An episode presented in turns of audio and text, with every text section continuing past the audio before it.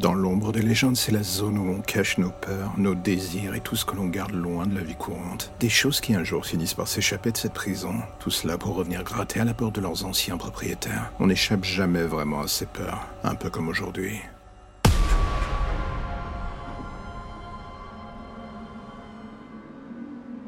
Il y a toujours un moment où on se pose des questions sur la nature même de sa personnalité. On se dit qu'à force de faire semblant et de tenter de se persuader qu'on est à l'image de ce que la société attend de nous, on a fini par entrer dans le rang. Le matin, on se regarde dans la glace et tout ce qu'on y voit, on l'accepte comme une sentence parfaite.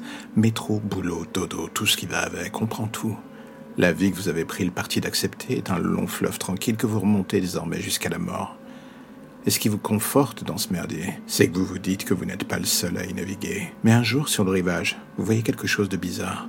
Une silhouette qui semble vous regarder au loin. Au premier coup d'œil, vous n'y faites pas vraiment gaffe. Puis avec le temps, ce sentiment d'être observé persiste. Cela finit par vous obséder. Il n'y a qu'une seule chose dans votre tête, vous avez envie de savoir. Vous faites de plus en plus attention aux détails. La silhouette est toujours là, un peu partout. Elle vous suit, et avec le temps, vous sentez que ça se rapproche, que cela vous pèse sur la conscience, comme si quelque chose enfoui au fond de vous était là, grattant contre les parois de votre corps.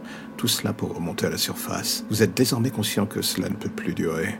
Il faut que la chose sorte, remonte à la surface justement, vous laisse vivre d'une certaine manière. Et un soir, alors que vous rentrez d'une de ces longues journées inutiles, vous êtes seul dans le métro. Enfin du moins c'est ce que vous croyez au premier regard. Puis au loin il y a cette fille. Mais pour une fois désirez d'oublier tout ce qui vous assaille. Vous avez bu plus que de raison. Vous nagez dans votre vomi mental ou physique d'ailleurs. Vous vous en foutez pour une fois du moment que l'impression d'être seul vous reprend. Mais justement, ce n'est pas le cas. Il y a quelque chose de particulier dans l'atmosphère. Quelque chose de malsain. Oui, vous êtes ivre, mais vous le sentez quand même. Il y a quelqu'un avec vous et cette fille dans la rame. Et d'un coup, le train s'arrête dans un tunnel bien sombre. Le silence arrive. Vous tentez de bouger pour voir ce qui se passe, mais votre corps vous lâche. Trop d'alcool. Vous vomissez vos dernières forces en vous écroulant sur le sol. Et c'est à ce moment qu'au loin, vous entendez ce hurlement strident, celui qui n'est que le signal d'une seule chose. La peur la plus atroce qui soit. À même le sol, vous voyez la jeune femme s'effondrer. Vos regards se croisent un instant. Son visage est taché de sang. Elle tente de vous dire quelque chose, mais une main lui attrape la tête et la frappe contre le sol du wagon,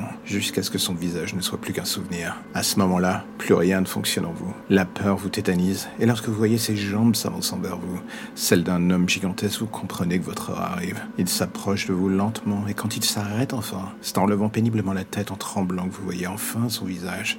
Et ce dernier, c'est le vôtre. Une version plus sombre, plus sadique, plus la moindre trace d'humanité en vous. Il vous sourit et vous murmure à l'oreille. On se reverra bientôt. Les derniers mots que vous allez entendre avant de sombrer. Le lendemain, en vous réveillant, vous êtes dans votre chambre. Tout cela n'était qu'un rêve, un horrible cauchemar. L'espace d'un instant, cela vous soulage.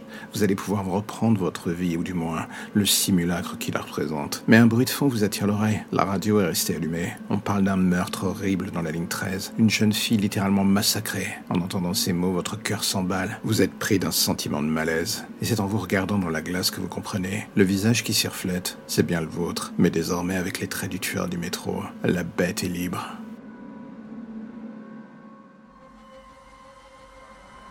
et voilà, c'est la fin de l'épisode du jour, alors j'ai envie de faire un petit message rapide. Si vous aimez le projet et que vous avez envie de le soutenir, plusieurs options s'offrent à vous. En parler, le partager ou le soutenir via le Tipeee mis en place. Dans les deux cas, que ce soit pour le soutenir d'une manière ou d'une autre, tous les liens pour vous y retrouver sont dans la description de chaque épisode. Impossible de les manquer. Et en attendant le prochain épisode, justement, n'hésitez pas à rattraper ceux que vous n'avez pas encore entendus, voire même à vous refaire une écoute de tous les épisodes. J'ai envie de dire, soyons fous. En attendant, on se dit à bientôt pour de nouvelles histoires plus ou moins sombres.